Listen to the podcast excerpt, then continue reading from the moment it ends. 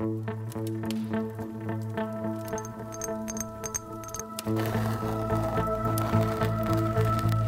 pouvoir caché des matériaux, un podcast de Saint-Gobain. Bonjour à tous et bienvenue dans Le pouvoir caché des matériaux, le podcast qui explore le futur des matériaux. Notre rendez-vous prend aujourd'hui un tour particulier en raison de la crise inédite que nous traversons. À l'heure où les chantiers reprennent, en France et à l'étranger, les questions sont plus nombreuses que les réponses. De nouvelles façons de travailler ont dû être trouvées en urgence pour poursuivre l'activité des acteurs qui le pouvaient. De nouveaux défis sont apparus aussi, répondre à la crise sanitaire, assurer l'approvisionnement des chantiers en matériaux malgré le ralentissement des transports, imaginer parfois d'autres façons de produire. Pour beaucoup, cette crise qui a bouleversé notre quotidien peut aussi être vue comme l'occasion d'une refonte en profondeur de nos objectifs. Pour en parler, nous recevons aujourd'hui Maud directrice de la stratégie du groupe Saint-Gobain. Maud bonjour. Bonjour Victoria. Merci d'être avec nous aujourd'hui. Je le rappelle, donc vous êtes à la tête de la stratégie du groupe Saint-Gobain et à ce titre, vous avez une vision particulièrement euh, affûtée et transversale des questions qui euh, animent le secteur en ce moment. Je crois que ce qui vous frappe d'abord dans cette période inédite, c'est la place que vont être amenées à prendre les entreprises dans la société et qu'elles ont déjà en partie prise. Effectivement, Victoria, je pense que cette crise a, profondément bouleversé euh, nos sociétés et la façon dont elles peuvent fonctionner. Alors, je pense que sur le rôle des entreprises et la place, leur évolution, euh, les mutations que la crise implique, il y a trois sujets qui me semblent importants. Il y a d'abord les évolutions des modes de travail. Je pense que cette crise a vraiment euh, remis en question des, modes de travail qu'on avait adoptés depuis des décennies. Il y a un deuxième point qui est finalement quelles sont les attentes, euh, quel est le rôle des entreprises dans, notre société et quelles sont les aspirations euh, des salariés et des parties prenantes de l'entreprise à l'égard des entreprises? Tout d'abord, si, je me, penche sur la question des modes de travail, les choses ont été euh, très impactantes dans les bureaux. on est passé à du télétravail obligatoire et intégral pendant la crise, ça a été du, jamais vu. Qu'est-ce que ça, qu'est-ce que ça a impliqué concrètement pour les entreprises? Ça impliquait en parallèle de ces travailleurs de bureau qui étaient en télétravail, euh, du personnel sur les sites de production et de distribution, du, personnel euh, qui a dû continuer à se rendre sur les sites. Et il fallait que toutes ces équipes puissent fonctionner ensemble et puissent garder, adopter de nouvelles méthodes de collaboration. Ça veut dire un management qui fait confiance et qui responsabilise pendant toute cette phase, la personne qui savait et qui avait raison, c'était la personne qui était au plus proche du terrain. C'est elle qui était à même de juger si euh, euh, les conditions étaient réunies pour euh, rouvrir un point de vente, si les conditions de sécurité en particulier, et sanitaires sanitaire évidemment, étaient réunies. Ça a nécessité aussi beaucoup d'empathie pour les situations particulières, beaucoup de compréhension fine, des contraintes qui pouvaient s'imposer à chacun.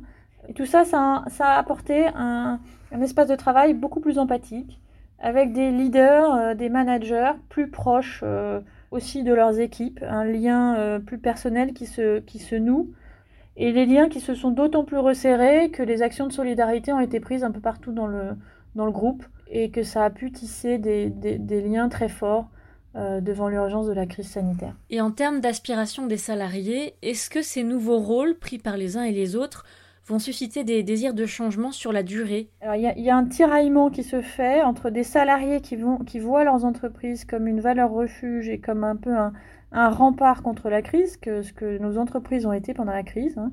Clairement, euh, là où les États ont pu être un peu dépassés par, le, euh, par la vague qui arrivait, les entreprises ont apporté une partie de la solution.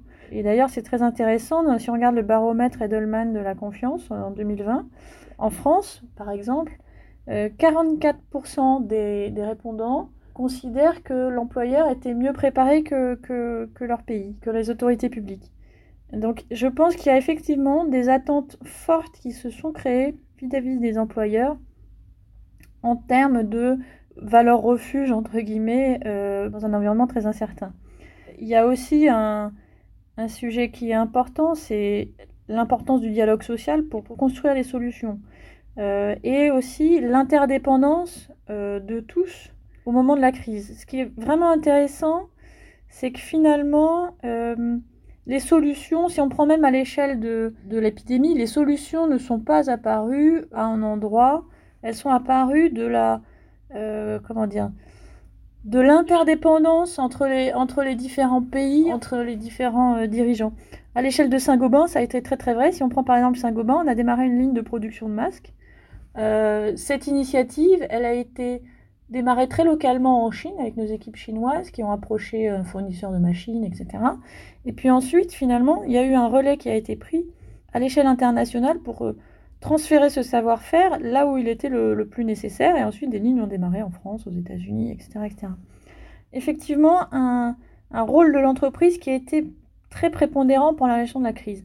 Alors, la question, c'est comment est-ce que cet, élan de solidarité, cette, union sacrée devant l'urgence sanitaire, peut être le socle d'une entreprise qui soit euh, plus que jamais euh, euh, solidaire, responsable, intégrée dans ses écosystèmes? Et comment capitaliser sur tout cet élan pour ne pas tomber dans la, crispation catégorielle? Et puis aussi, bien sûr, le, faire, faire face à la, à la crise économique euh, qui, qui, risque de, de, suivre cette crise sanitaire. Je pense que ce qui ressort de tout ça, c'est l'interdépendance et c'est le, le, rôle un peu euh, très imbriqué entre les autorités euh, publiques, les entreprises et le corps social. Cette période de confinement a été l'occasion de mettre sur pause un petit peu euh, la vie trépidante que, que, que, tout le monde pouvait, pouvait avoir et a renforcé sans doute l'aspiration à plus de sens. Et aujourd'hui, l'impression qu'on peut avoir, alors encore une fois, c'est un questionnement parce que le contexte économique euh, jouera aussi, mais sans doute plus d'attention portée à la question du sens euh, sur ces sujets-là. Beaucoup de commentateurs nous expliquent que l'activité économique ne peut pas se limiter à, la recherche du simple profit financier. Aujourd'hui, il y a une attente à l'égard des entreprises sur la définition aussi de, euh, de, leur, de, leur mission éventuelle, au-delà de cette euh, euh, recherche de profit. On voit aussi que cette crise a provoqué un, un, réveil de la société à plusieurs égards sur la question de consommation. Ce sont des questions qui se posaient déjà de façon théorique, mais qui se sont imposées de façon très concrète euh, pendant ce confinement à chacun. De quoi ai-je vraiment besoin pour vivre? De quoi la société a-t-elle besoin? Est-ce que ces réflexions-là vous inspirent Et euh, comment les entreprises du secteur des matériaux peuvent-elles s'en emparer pour créer de nouvelles solutions. La crise a questionné notre rapport à la consommation de, façon euh, presque physique, c'est-à-dire qu'on a quand même été contraint dans notre consommation pendant la crise. Certains magasins étaient fermés. Euh, il y a des impacts très directs qui peuvent être, euh, qui, sont que évidemment le digital a pris son envol, enfin a connu un essor très très très spécifique pendant cette période-là. Ça a questionné notre rapport à la consommation déjà dans nos modes de consommation, c'est-à-dire qu'on est passé sur de la, consommation beaucoup plus digitale. Après, ce qui change aussi, c'est que pendant cette crise, l'utilisateur final est devenu de plus en plus central dans la prise de décision. L'habitat prend une, une, importance toute particulière dans une période où on est confiné et, le, et gardera cette importance parce que certainement qu'on gardera tous en tête la possibilité d'un rebond, la possibilité d'une d'une nouvelle pandémie. Donc l'habitat prend euh, une importance toute particulière, elle l'avait déjà, mais elle prend une importance encore plus particulière. Et l'utilisateur final est de plus en plus averti. Si on prend par exemple euh, une étude menée par le cabinet USP, 51% des, des, des, personnes qui étaient interrogées, donc euh, à l'échelle européenne, avaient des projets de, de rénovation de leur logement suite à la période de confinement. Donc vraiment, on sent que les questions de bien-être, de confort vont, être au, cœur des préoccupations de, des consommateurs. Ensuite, évidemment, on questionne aussi un rapport euh, à la ressource naturelle et à la soutenabilité de notre modèle de consommation. Autre questionnement, par exemple, comment réussir à avoir de la consommation qui soit plus durable certainement que le produit local va bénéficier d'une prime. Alors dans quelle mesure on reviendra à la normale sur ce sujet-là Ça reste un questionnement assez ouvert. Évidemment, les matières de construction sont un petit peu euh, en avance, on va dire, sur ces sujets-là, puisque ce sont souvent des produits qui voyagent peu, qui sont des pondéreux, donc euh, euh, qui, qui, sont produits et vendus localement dans un écosystème autour d'eux. Alors, vous évoquez la question de l'économie circulaire et du fait que les euh, produits de, que les matériaux de construction sont souvent produits localement. Ce serait intéressant de développer un petit peu cette question. Est-ce que vous pouvez nous en dire un petit peu plus sur ce modèle particulier propre à ce secteur? Tout à fait. Nos, matériaux, donc par exemple le verre, le gypse, la plaque de plâtre, hein, les mortiers, comme par exemple les produits Weber, sont des produits qui sont produits localement et qui sont vendus dans un rayon euh, qui varie entre 150 et 400 km à peu près. On s'appuie sur des écosystèmes locaux euh, qui sont très ancrés dans leur territoire. Par exemple, j'étais frappée euh, en fin d'année dernière, Saint-Gobain a inauguré une deuxième ligne de laine de verre à souffler, à chemiller. Lors de l'inauguration, le maire de la communauté de communes avait beaucoup insisté évidemment sur l'importance de, de, cette usine pour le tissu, pour le tissu local ce, modèle-là, il est dans des phases comme celui qu'on a pu vivre très très résilient. On a euh, très peu subi de disruption dans nos chaînes, de, nos chaînes euh, logistiques parce que euh, on produisait localement et on distribuait localement. Je parle des produits pour la construction évidemment. Oui, on le voit, cette crise repose avec insistance le rapport des entreprises, tout autant que les individus, à la question climatique. Euh, en Europe, alors que de nombreux acteurs économiques ont appelé de leur vœu un, assouplissement des normes environnementales, des associations de défense de l'environnement et, certains patrons d'industrie également appellent à placer le climat parmi les premières priorités lors de la sortie de crise. Alors selon vous, comment se dessine un rôle possible pour le secteur de la, construction et des matériaux dans ce domaine? Vous avez commencé à l'évoquer. Est-ce qu'il y aura un nouveau rôle à jouer? Euh, dans le cadre du pacte vert, par exemple, qui évolue par la présidente de la, Commission européenne Alors c'est un sujet absolument majeur et une chance totalement unique pour, euh, pour l'Europe de créer justement le, le monde d'après. Euh, je pense qu'on n'aura pas trois moments comme ça dans l'histoire européenne pour, pour basculer justement dans un monde qui permette d'assurer qu'on transfère à nos enfants un monde, un monde durable. Dans le monde, le bâtiment, c'est à peu près 40% des émissions de gaz à effet de serre. Si on se dit euh, finalement, euh, donc en France, on a une stratégie nationale bas carbone qui vise à être neutre en carbone en 2050. Euh, on prend le secteur du bâtiment, on se dit pour, que, pour atteindre cet objectif, il faut que le mix énergétique soit totalement décarboné d'ici 2050. Si on pense qu'on ne fait aucun travaux de rénovation énergétique, à isoconsommation, il faudrait qu'on augmente la production d'électricité nationale d'environ 1,5 euh, euh, fois. Euh, donc on voit bien que c'est à peu près irréaliste. Donc la façon d'arriver sur notre stratégie de, décarbonation, c'est justement d'isoler de façon massive tous nos, tous nos bâtiments. Alors sachant que ça a déjà commencé à, être fait, hein, entre 2000 et 2017, l'intensité énergétique du, résidentiel, des bâtiments résidentiels a diminué de 20% mais il reste encore énormément de travail à faire. Et alors quel est l'intérêt? C'est là que je trouve qu'on voit tout, l'impact d'un nouveau modèle de société plus vert. L'impact économique, social, en termes de création d'emplois, est absolument majeur.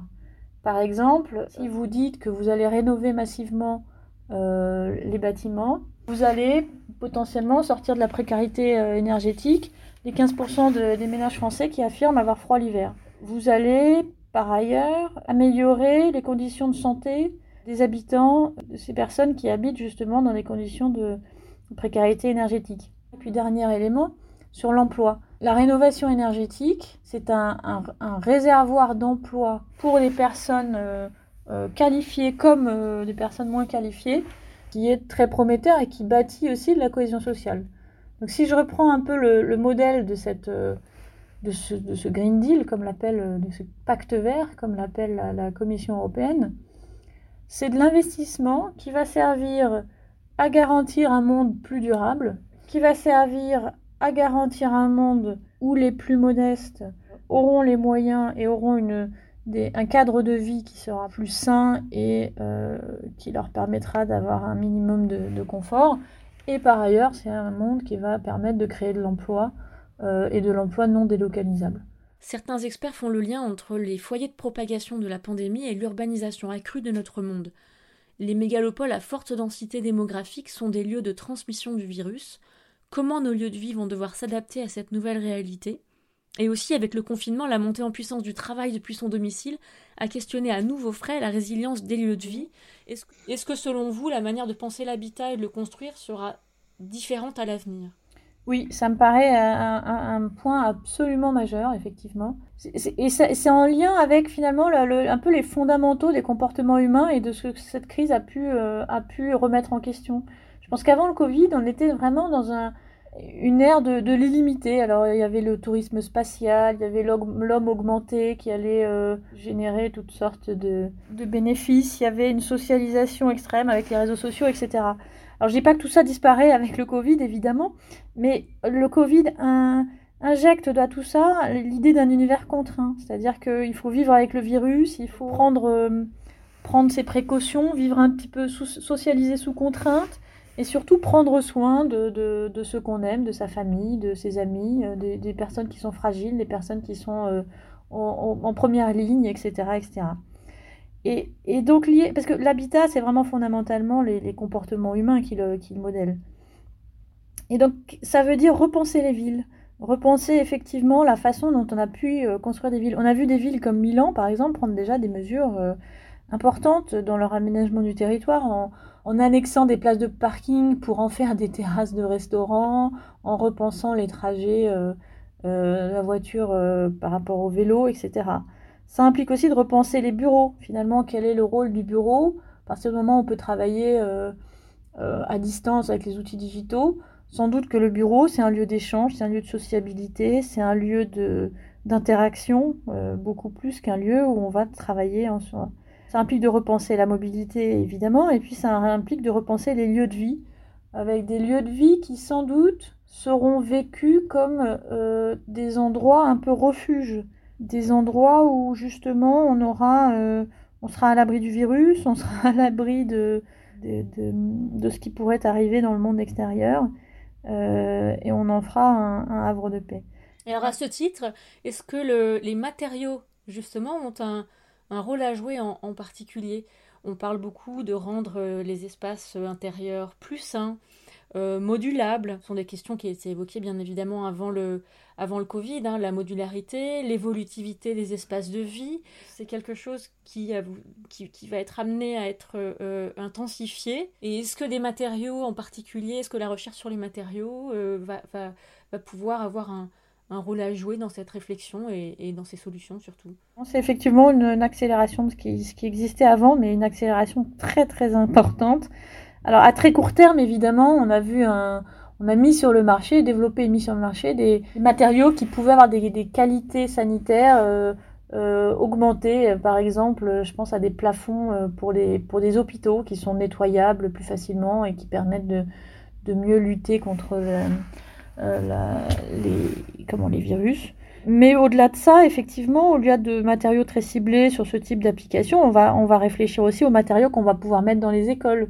Il va falloir des matériaux, encore une fois, qui, soient, qui se lavent plus facilement, euh, qui soient plus résistants justement à la propagation de, de virus et de bactéries.